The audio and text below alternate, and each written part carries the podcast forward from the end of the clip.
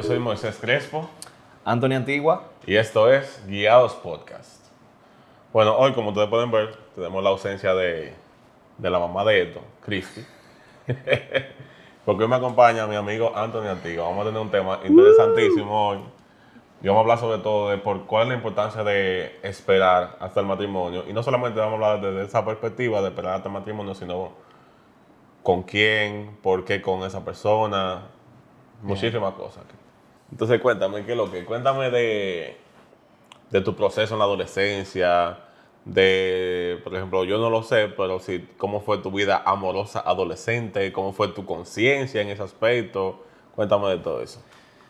Bueno, eh, yo tuve una niñez y luego adolescencia un poco, quizá para el dominicano no es atípica, pero porque el dominicano trabaja Sí. mucho. Y desde, desde niño soy de una familia muy trabajadora y mi papá siempre me, de hecho me llevaba súper súper niño, me llevaba a sus trabajos, él manejaba camiones, me llevaba para, para el sur profundo, para el norte, para todos Bárbaro. lados.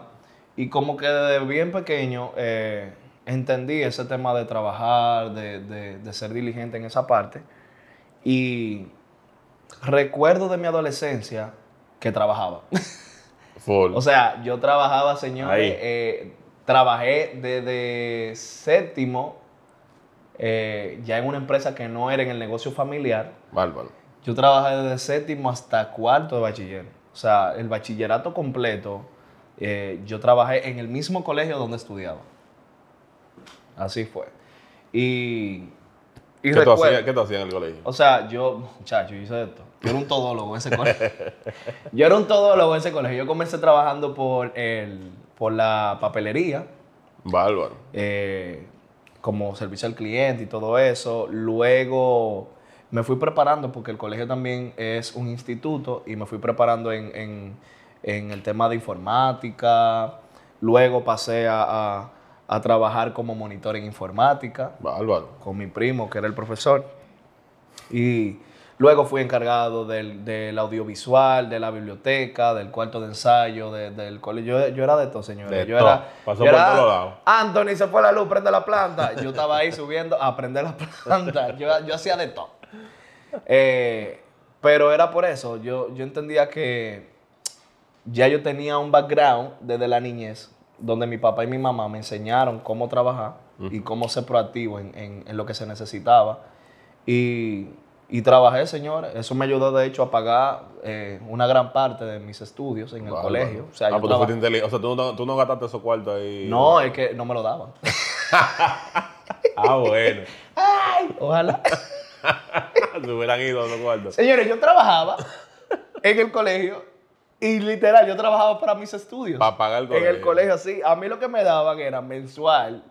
Vamos a decir, eran 1.500, 2.000 pesos, casi Ay, 3.000 mi pesos. madre, Así, pobre claro. muchacho, ahí. claro, claro que Y sí. fajado. Pero yo estaba estudiando Claro. y en la tarde, entonces yo trabajaba, tú sabes, de tarde y, y estudiaba ahí mismo, de hecho, en la, en la biblioteca. Se pasaba el día ahí. Claro, señores, yo sacaba lo, lo- lo- yo sacaba copias de los De los exámenes exámenes que te iba a coger. que, me- que yo iba a coger.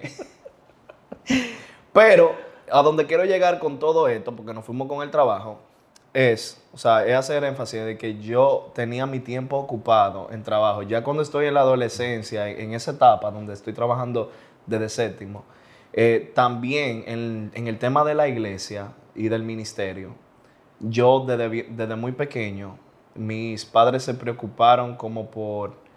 eh, por hacerme crecer en eso que a mí me gustaba y en eso que, que yo veía que tenía la facilidad, o sea, mi- mi- mi- mis talentos. Y dicen, bueno, este muchacho es muy rítmico, este muchacho como que le gusta la música, la batería, que esto.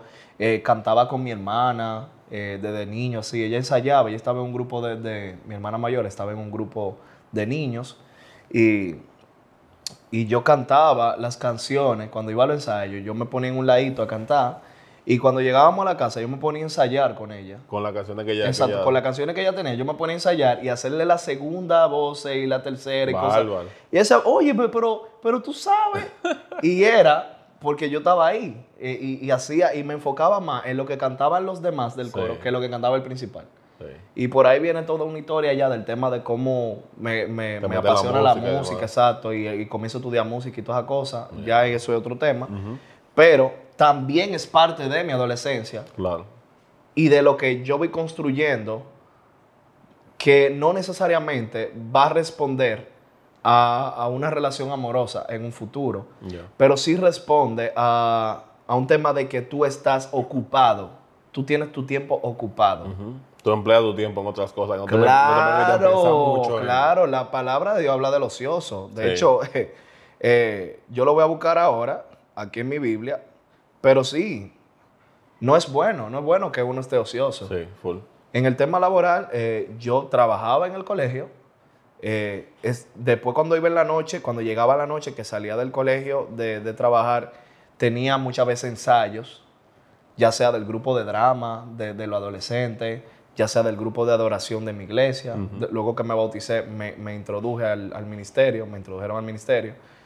Y cuando salía del ensayo del ministerio, yo iba directo para mi casa, donde había un negocio de comida, señores A trabajar. a trabajar. ¿Tú me entiendes? O sea, era muy difícil para mí. Era muy difícil porque yo no digo que quizá, dice Anthony, por eso no importa, porque hay gente así que como quiera eh, se enamoran. Claro, yo me enamoraba, yo me enamoraba, yo me enamoré de, de, de compañeras del colegio, bien puntual, obviamente. Pensaba eso, eh, si Pep me está escuchando por ahí. Eh, y sí pasaba, pero ¿Con qué tiempo? no, y a también uno, a ser inexperto y saber cómo manejar esos temas. Yo era del, del típico, yo, señores, yo era de, de, de, los muchachos que lo mandaban a la friendzone porque yo era muy buen amigo. Yo era así también. O sea, yo era muy buen amigo y yo quizá de que, ay, ella me cae muy bien, que sé yo qué, pero fue para la friendzone. Ay, tú eres, mira, Tú eres mi mejor amigo. mira, mi hermano del alma. Y yo dije, yo dije, cree, cree. De que, ay, ay, gracias. Yo dije, aquí se acabó todo, señores. Pla. Pero... Oh, chao. Yo creo que es muy importante eh, lo que te decía, o sea, el background que tú vas creando. Sí, me de hecho, me tildaban a veces eh, alguna gente de la iglesia, de, de- de la mismo, los mismos adolescentes. Vean, que este muchacho como que raro. Y del colegio. De, eh, dudaban de mi sexualidad. Bárbaro. Dudaban, literal. Anthony, tú, tú de verdad, a ti no te gusta nadie. Y me hacía- cuando hacían de que encuesta eh, en un cambio de clase, que comenzaban a hablar de los novios, de fulano le gusta fulano, bueno, siempre como que, que- que no veían eso, porque yo era, el, Anthony era el amigo de todo el mundo. Ya. Del, que, del estudioso, del que no era estudioso, del chelchoso, del, que era no- del que no era chelchoso, así. Entonces, yo no, no sé, como que fueron bien puntuales. eh, la- así como que me enamoré. Ujú. Tú sabes que también, eh, de mi parte, yo siento que nuestra niñez, la de nosotros, fue como muy diferente. Porque de mi parte, yo al revés, loco, yo no trabajé never. O sea, nunca. Yo iba a la- a- al negocio de mi papá a comerme la papita y los refrescos. Una bomba de gasolina. Eso era que yo iba para allá. Que me echaban mi boche, mi jugo y mi baño. Y la verdad es que yo nunca me vi en esa situación de, de trabajo full. Que me vi trabajando a los Gloria a Dios. 17, 18 años, por ahí, por decisión Gloria propia a Dios. por de- para matar el tiempo, porque yo comencé a trabajar como quien. Pero eh, a raíz de eso, entonces me veo más expuesto como en, sabes que el joven tiene sus hormonas revolteadas. Uf. Y me, sí. veo, me veo entonces más expuesto entre los grupos de que todo el mundo tiene novia y que todo el mundo novia y que Claro, novia, novia, claro. novia. ¿Y tú por qué no? Incluso mi primera novia fue a los 12 años. ¿Qué carajo hace una gente con 12 años teniendo dique novia? O sea, Oh, vamos a ver a la chica superpoderosa. vamos a ver a Dexter juntos. nos juntábamos de que con un grupo de amigos en una plaza a ver a comer de que pizza. O sea, o sea, Pero eso, fino, Eso señores. no lo hace hoy todavía, pero realmente. Yo fui a una plaza ya cuando yo, yo- yo era un viejo. de que, ¡Oh! Yo fui a McDonald's el otro día. verdad, verdad, tú me hiciste ese cuento. Es un buen cuento, tío, se lo hacemos después. Pero lo que te digo es como que a raíz a raíz de eso, uno, uno está envuelto de gente que está en amores, que quiere en amores a cada rato. Eso, eso es muy importante, ese punto. ¿Con Pero- quién tú te relacionas? ¿Con quién te relacionas? Claro, y qué te- de qué tú te alimentas, tú sabes, porque al final yo siempre he dicho que, que uno como persona se forma a través de, claro, sus padres intentan, ¿verdad?, criarte de la mejor forma Claro. posible, Pero al final tú te vas a juntar con una rumba de gente de la que ellos no tienen control. Así Y es. esa gente puede influenciarte tanto para bien o como Sí. para mal. Y muchas veces mis, las personas con las que yo estaba rodeado muchas veces eran para mal, porque lo que querían incitarte era eso, o a Sí. que vamos un party o que demás. Porque aparte, mi familia siempre fue cristiana, pero yo tomé mi, mi way. Sí, exacto. Tú estabas eh, eh, en lo que muchos dicen, yo me estaba descubriendo. Sí, sí, sí, exacto. Que, eh, eh, eh, eso yo le digo el espíritu de Cristóbal Colón. Ellos, ellos están descubriendo. Yo estaba tomando Entonces, mi camino. mira, algo muy importante que tú mencionas es el, el tema de, de con quién tú te rodeas. Sí. Yo, hay una frase que yo nunca me voy a olvidar, que me la hizo mi tío Génesis, Antigua. Es el, el hermano menor de mi papá. Un saludo para él si ve este video. Eh, él me dijo así, yo de niño, dijo, Anthony, tienes que cuidar, tienes que procurar siempre juntarte con personas que sean mejores que tú, Muy en fuerte. todos los sentidos. Muy fuerte. Y yo, como que cuando él me dijo eso, así, yo, yo un niño, yo estaba, yo estaba chiquito, yo me quedé como que pensativo. Y mira, que lo- me estoy acordando ahora, señores, yo tengo ya mi, mi, mi 27 años, lo voy a decir, creo que. Tengo 27 Orgulloso. años. Y me acuerdo de, esa, de ese momento, de hecho, el lugar donde fue, en su casa, ahí en, en, en Villafaro, en la sala, él me dijo, tienes que procurar siempre juntarte con personas que sean mejores que tú. Te marcó eso. Y eso me marcó. Porque desde ese entonces yo siempre procuraba eso. Y no es haciendo de que, eh, eh, no quiero hacer de que discriminación ni nada de eso, pero el Señor sabía ese deseo que había en mi corazón, luego de, esa, de eso que me marcó, y Él se encargó también de ponerme las personas correctas. Dios te pone las personas correctas cuando tú, cuando tú eh, quieres agradarlo realmente. Y Full. tú, y obviamente yo acogí ese consejo y yo dije, óyeme, yo quiero, cuando yo comienzo ya a, a percibir eso full en mi vida, 2011 para acá. Hubo, hubo un evento del 2011, a finales del 2011, que marcó mi vida. Eh, yo digo que, que marcó mi vida y cada día me recuerda que eso, ese, eso fue un antes y después de, de mi vida.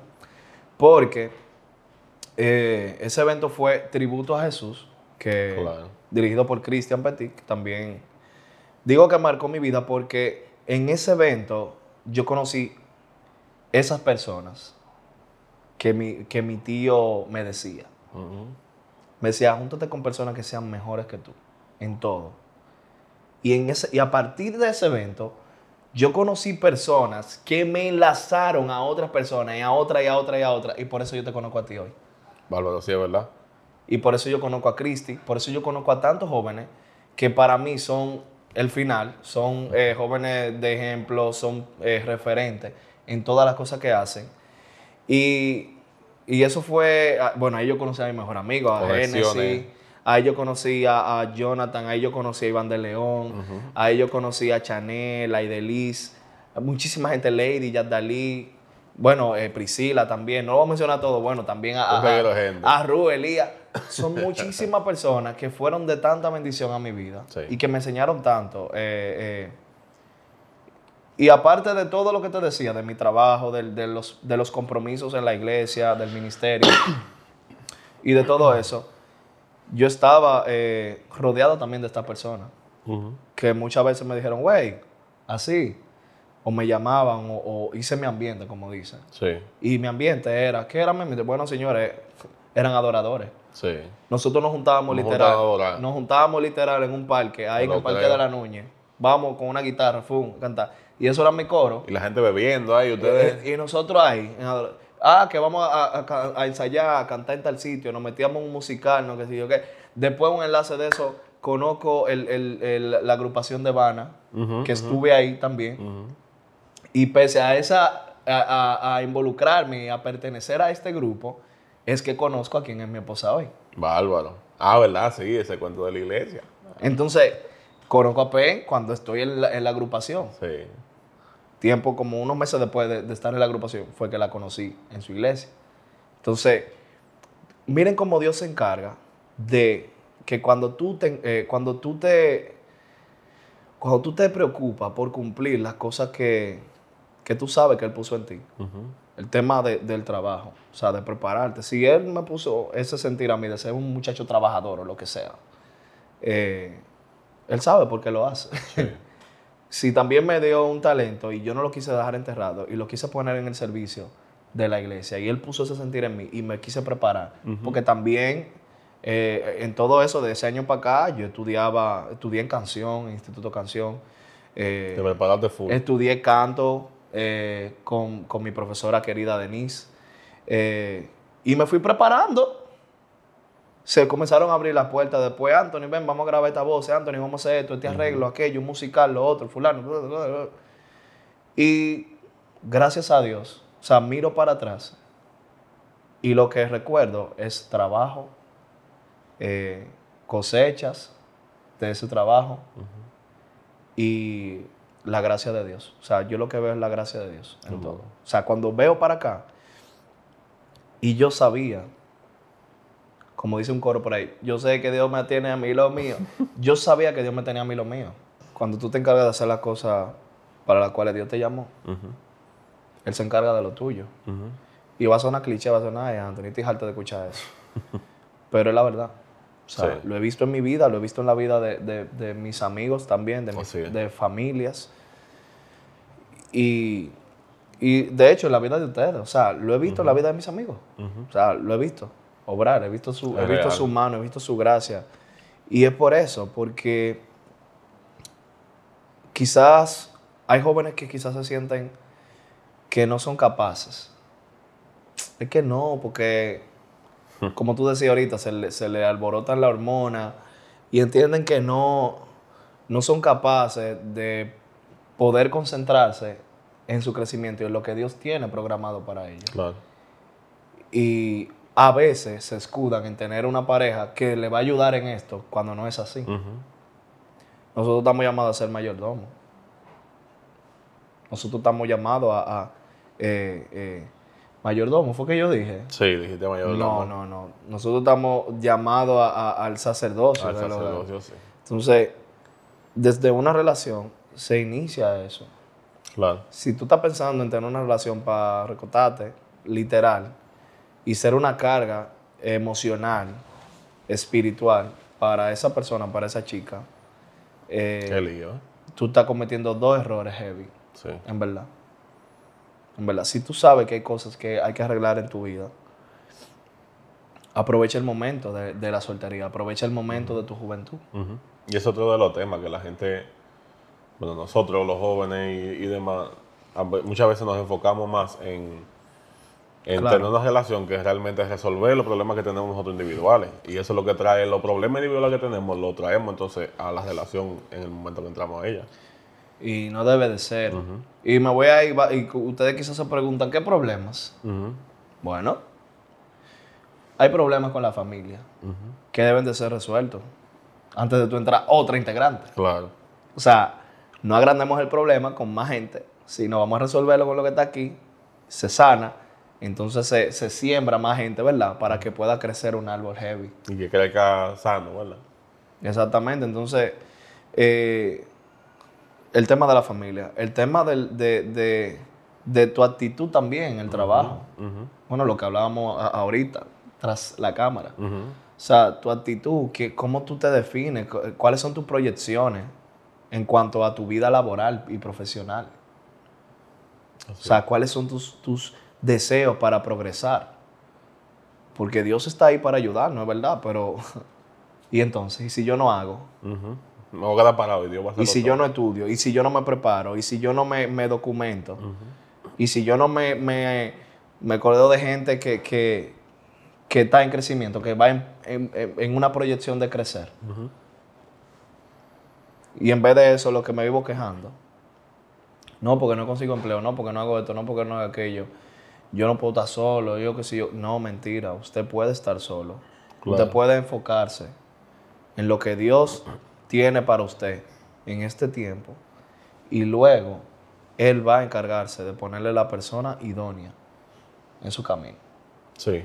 Entonces, yo lo viví, obviamente, antes de Penélope, años antes, yo me había enamorado y casi, casi iba a iniciar una relación de, eh, de una relación de noviazgo con, con una chica casi que era prima de una prima mía. Ok. Y resulta que había muchas cosas que no estaban a favor. Claro. Y a veces uno quiere como forzar Y eso. exactamente. Y cuando, cuando entró el force, una cosa muy importante que yo recuerdo en mi vida, eh, fue como que de ambas partes sabíamos que no, que no era, Eso no debía ser. no eran los planes. había, habían, habían cosas que pasaban en el entorno que no eran los planes. Y uno lo entendió. Gracias a Dios. Gracias a Dios. Que te dio la sabiduría, Pero, porque hay gente que. Claro, pero entonces Dios te da la sabiduría, Dios te da las señales, Dios te dice qué, qué hacer, pero eres tú el que debe de accionar. depende de ti. sí. Eres tú el que debe de accionar, eres tú que decir, es verdad, déjame poner freno aquí. Sí. Es verdad, déjame hablar estas cosas, pla. Déjame resolver esto, pero no lo hacemos. Entramos y entonces entramos en un vicio, en algo tóxico, en algo que no va a llegar a nada y que tú solamente estás retrasando ese propósito de Dios. Así es. Eso, eh, comenzamos a retrasar, comenzamos a hacer los frenos del propósito de Dios, Así es. que se cumple. Entonces, nosotros debemos tener claro que eh, esperar, ese es el tema, ¿verdad? Esperar. Sí. ¿Qué hacemos en la espera? O sea, sí hay que esperar. Sí, porque no solamente esperar, es emplear ese tiempo o ese, ese, ese periodo de, de tu vida, emplearlo en prepararte para tu futuro. Exacto, ¿qué hacemos? Yo recuerdo que con Penélope, cuando nosotros nos comenzamos a conocer, eh, fue por llamada. O sea, llamada y llamada y llamada de teléfono a teléfono, eh, ya te sabes, la factura del teléfono. por factura allá. ya. Ah, ya tú sabes que, que la castigaron allá full por eso. Pero yo recuerdo que en esas llamadas nosotros hablábamos de cosas, por ejemplo, como cuáles son nuestros sueños. Sí. Y se va a escuchar de que, ay, qué novela, qué película. Sí, a mí no me importa que se escuche así. Hablábamos de los sueños. verdad. Hablábamos de nuestros sueños, hablábamos de cómo yo me proyectaba en tantos años, cómo yo me veía en tantos años. Y quizás hay algunas cosas que no se, no se han cumplido, pero estamos trabajando para que se cumplan. Claro. Pero hay muchísimas otras cosas que sí se cumplieron. Y nosotros vemos para atrás y decimos, wow. Nosotros hablábamos Mira cómo de eso. hablábamos de eso, mira cómo estamos hoy. Pero también hay que ver el trayecto. ¿Qué hicimos luego de que hablamos de eso? Claro. Nosotros trabajamos, nosotros eh, eh, eh, seguimos creciendo en el tema del ministerio, seguimos haciendo las cosas que Dios quiere que haga también como persona, ir mordiándonos cosas. De hecho, terapias, tomamos terapia de, in- psicológica, junto como pareja e individual. Antes de casarnos fuimos también eh, eh, instruidos a través de nuestra pastora, Muy bien. de nuestra iglesia, en el tema eh, prematrimonial. Mi iglesia es una iglesia que, que se preocupa también por este tema, porque es, es- es parte de... Claro. O sea, eh, es verdad, o sea, todas las iglesias, y hay mucha gente que yo veo, todas las iglesias deberían de hablar del noviazgo y del matrimonio, y qué sé yo qué, pues comienza tú. Arranca.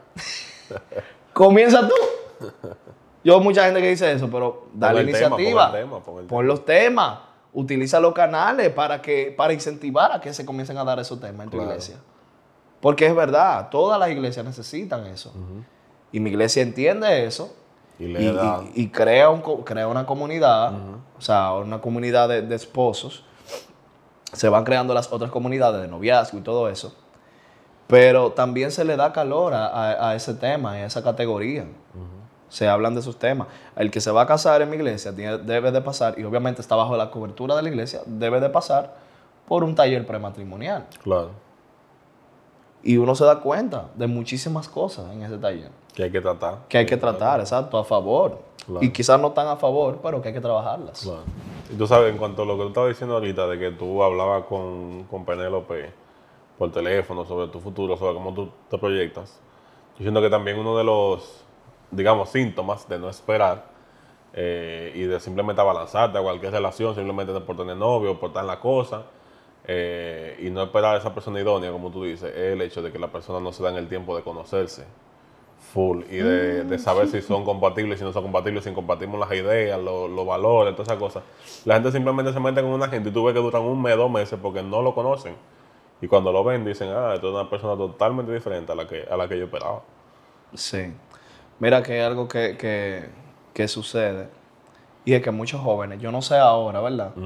Cómo se manejan eh, eh, esos temas. Digo yo no sé ahora porque cada relación vive su propia experiencia. Claro. Pero cuando hay un, cuando nosotros, recuerdo que cuando recién, eh, recién casado, eh, compartimos en un live con nuestros amigos Jonathan y Dori Oye, me acuerdo. eh, sobre el tema del noviazgo y de, y de la amistad especial y el matrimonio, o sea, y nos preguntaban de los tiempos. Y nosotros, yo recuerdo que hicimos hasta una presentación Bárbaro. donde, donde definía lo que es amistad especial. Eh, hay prédicas también que fueron de muchísima edificación para mi vida, de Itiel Arroyo, eh, que me ayudaron a comprender un poquito más estos términos. O sea, la amistad especial es cuando ya tú conoces a esa persona y tú sientes algo por esa persona, pero ustedes se están conociendo. Es una amistad tiempo especial. de- Lo de amistad especial es que se están conociendo con intenciones, ¿verdad? Claro. De algún día formalizar un noviazgo. Eso está claro ahí. Exacto, pero hay gente como que no respeta a veces esas etapas. No le quiere dar de una. Y de una vez, "Ay, mi novia, pla, el otro día. Pero no hubo, no hubo un respeto, no hubo un, un límite que debió de ser ganado de ambas partes. no, no se completó una fase. Así es. Eso es como cuando tú abres una aplicación, un juego, y tú tienes acceso desde el nivel 1 al nivel 50, y tú hiciste el nivel 1, pero después te quisiste volar al 40. Claro. Y todo lo que está ahí, y todo lo que tú tuviste, y todos los niveles que están antes de No, eso. y te trayan el 40 porque no sabes, no conoces, no sabes cómo funciona. Y pierde. Y pierde, Y pierde, y pierde, y pierde, y pierde, y pierde. Ve acá, hasta que tú dices, mierda, ¿no es verdad? Yo tengo que te- tener mi proceso, ¿verdad? Entonces, eh, es importante eso. O sea, eh, el noviazgo de nosotros fue extenso. Sí. Y fue extenso eh, porque Dios lo quiso así. Y Dios también nos preparó y nos ayudó. Claro. Sin Él no hubiésemos podido. Sí hubo tropiezos, sí hubo encuentronazos fuertes. Claro. Sí hubo su lío. sí hubo su lío. Claro. Entonces, eh, Sí, porque nadie dijo que iba a ser fácil también. no, eso no, no, no es fácil. Por más que uno se conozca al No inicio es fácil, todo. no es fácil. Con Dios todo es posible, hermano, pero no es fácil. Sí. Usted tiene que poner de, de su parte. Hay muchos momentos que usted tiene que tragar en seco. Sí. Hay muchos momentos que usted tiene que decir, no, tengo la razón. Sí.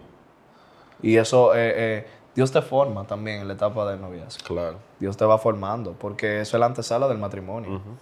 Entonces, nosotros... Si lo hubiera, tú ves, si todo el mundo lo viera así, como eso que te acabo de decir, la antesala del matrimonio, yo creo que hubiera muchas parejas mucho más felices, tú sabes.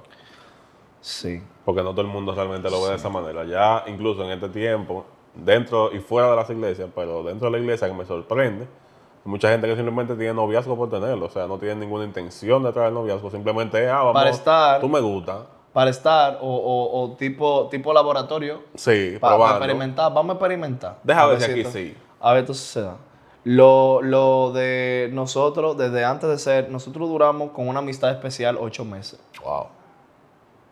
Mi respeto. Eso no es fácil. Eh, duramos en eso porque tenía, yo tenía que conocerla a ella y ella- y ella a mí. claro.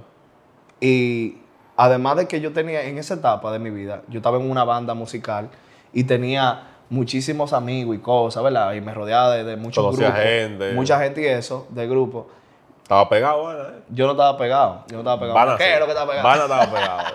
Tocaba mucho. Conocíamos, yo conocía muchas personas, que mi familia también es multitudinaria. Sí. y, y la iglesia también, hay muchas personas. Eh, ella tenía, ella no era de mi círculo, ella no era de ningún círculo de eso. O sea, era una persona totalmente nueva para Claro. mí y yo igual para ella. Y nosotros debíamos de agotar esa amistad especial y conocernos.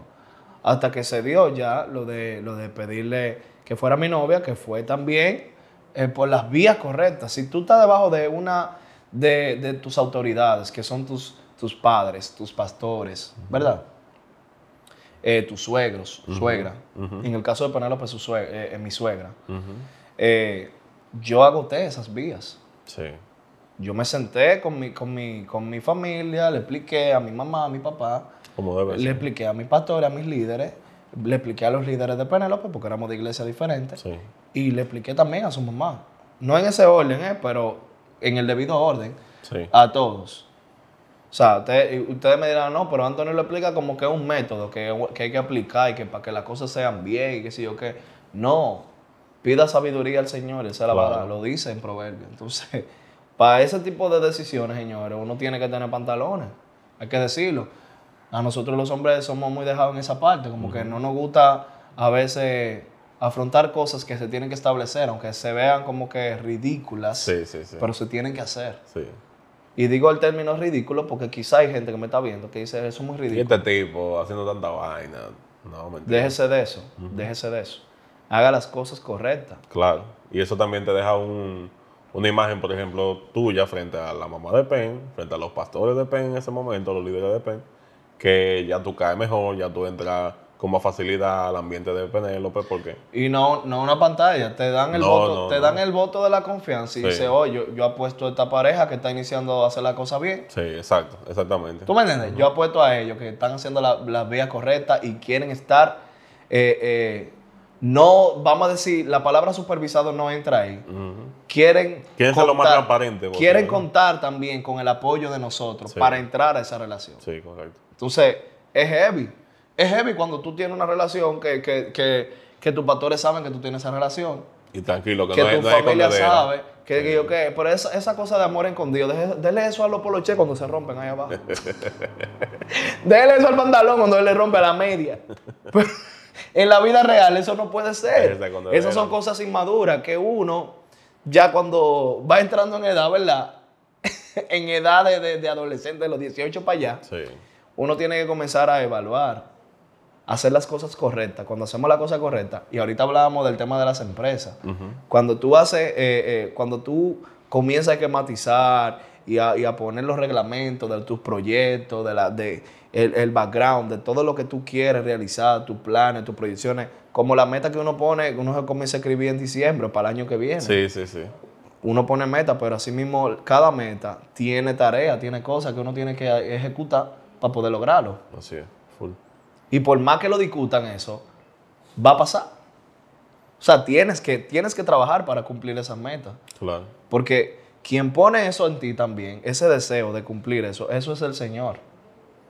Y tú vas detrás de eso. Amén. Coloquen todo en manos de Dios. Amén. y como le dije ahorita, no hay un reglamento. Cada pareja es diferente.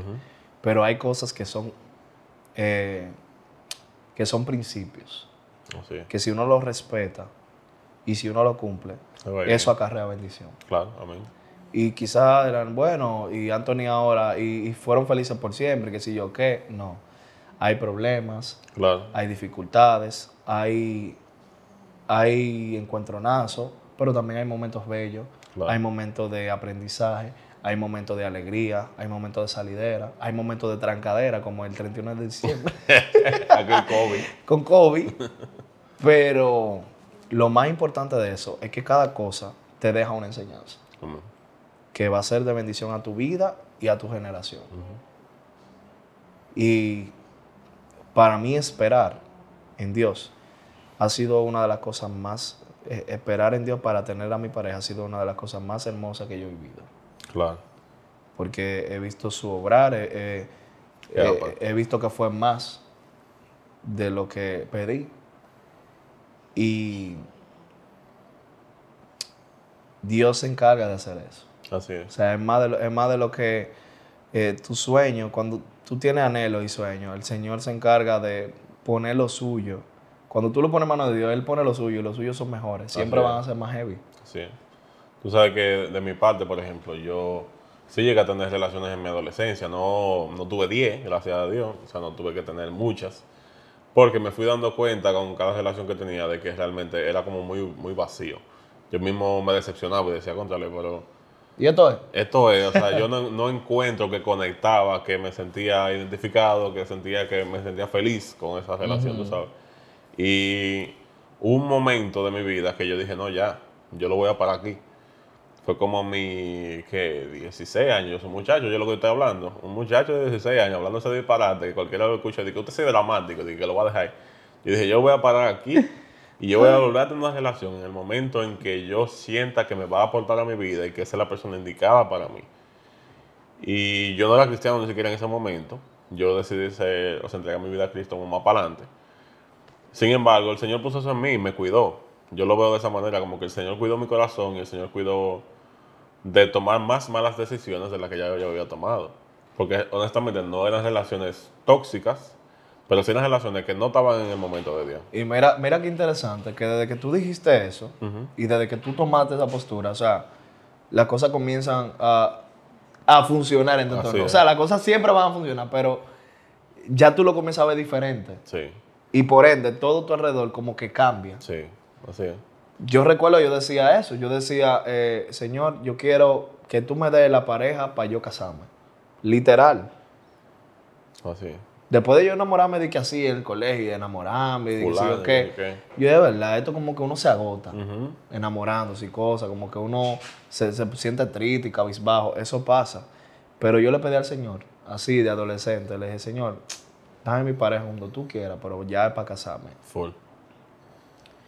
Y, y yo me fui más, allá, más lejos y, y el Señor tuvo misericordia. Le dije, Señor, eh, eh, yo sé que esa pareja ni siquiera va a ser de mi iglesia. Bárbaro.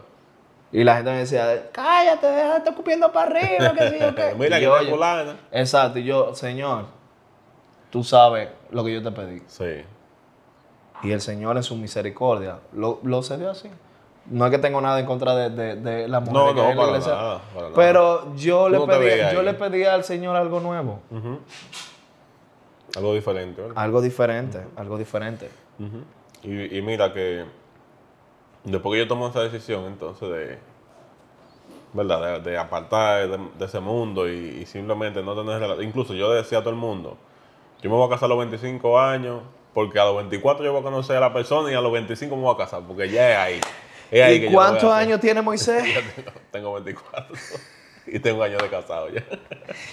o sea que fue a los 23. Sí, Gracias. no, no, exacto, nos casamos a los 23. Entonces, imagínate tú, yo le decía eso a todo el mundo porque ya yo estaba harto. La- yo llegué a conocer personas, decía, ah, mira, es bonita esa persona, déjame ver. Sí. Y cuando entraba entonces de- veía un mundo vacío, ¿te entiendes? Te De que- paniqueaba ahí. yo decía, pero aquí hay- no hay propósito. Oye, vaina así que yo no, te estoy hablando de que yo no tenía una decisión de haber aceptado a Cristo en mi corazón. Sí. Yo conocía y demás porque crecí en la iglesia toda mi vida. Pero yo siento que el Señor fue poniendo esas cosas en mí, como preparándome Había, para, habían, para el habían principios que se estaban despolvando. Claro, O sí, sea, habían, principios que se estaban despolvando. Y Real. tú dices, espérate.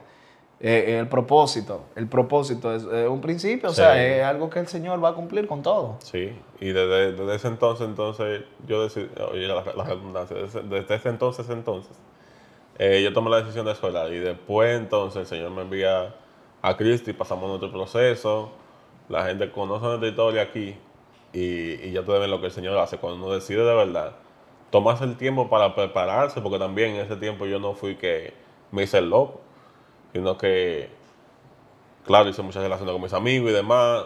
Después Claro. conocí a Cristo y cuando conozco a Cristo, entonces yo digo, no, enfocado 100%, hasta mis estudios, que yo era muy mal estudiante, loco, muy mal estudiante. Full. Después que yo conozco a, a Cristo, hablando con Cristo, porque yo la vi como una persona que no podía... Qué curioso. Qué Conocer a curioso. Cristo conociendo a Cristo. Porque yo la vi como una persona que me podía... Yo tenía ese deseo en mi corazón y la veía a ella por las redes, que ella compartía sobre Dios y decidí acercarme a ella y bueno, todo se dio, estamos aquí. Claro.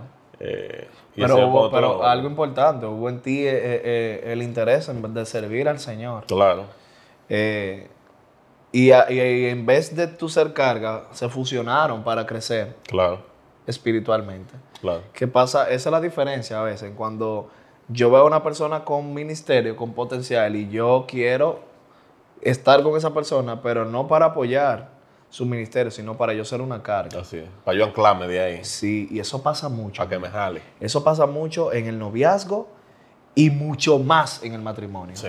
Hay matrimonios que, que se ha desbaratado por eso.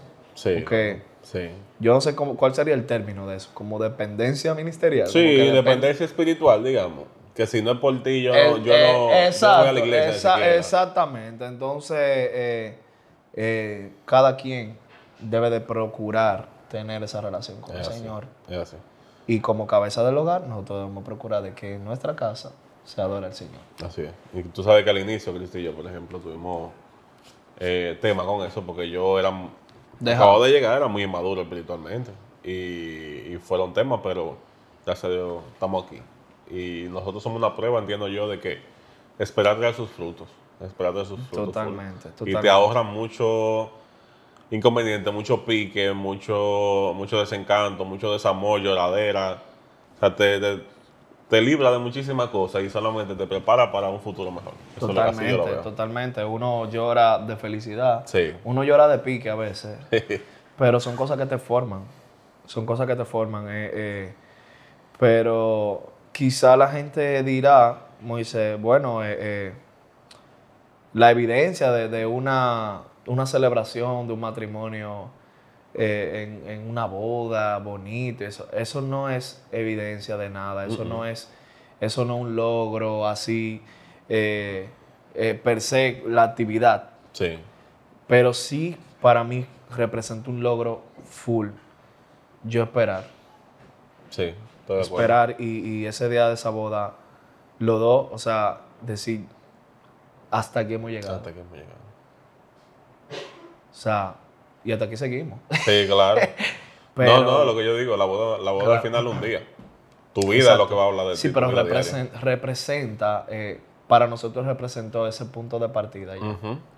Porque lo debe de ser. Y señores, es una bendición realmente. O sea, ya cuando tú llegas al, al matrimonio, eh, que tú miras para atrás lo que pasó y que hay cosas en concerniente a eso que no, no te marcaron, quizá negativo. Quizá entonces Anthony di- dirá, bueno, y entonces a lo que sí, a lo que sí, Dios restaura. Claro. Yo creo en un Dios que restaura, yo creo en un Dios que, que limpia todo. Y crea propósito también de a Exactamente, de eso. exactamente. Y hace todo nuevo, Sí. señores.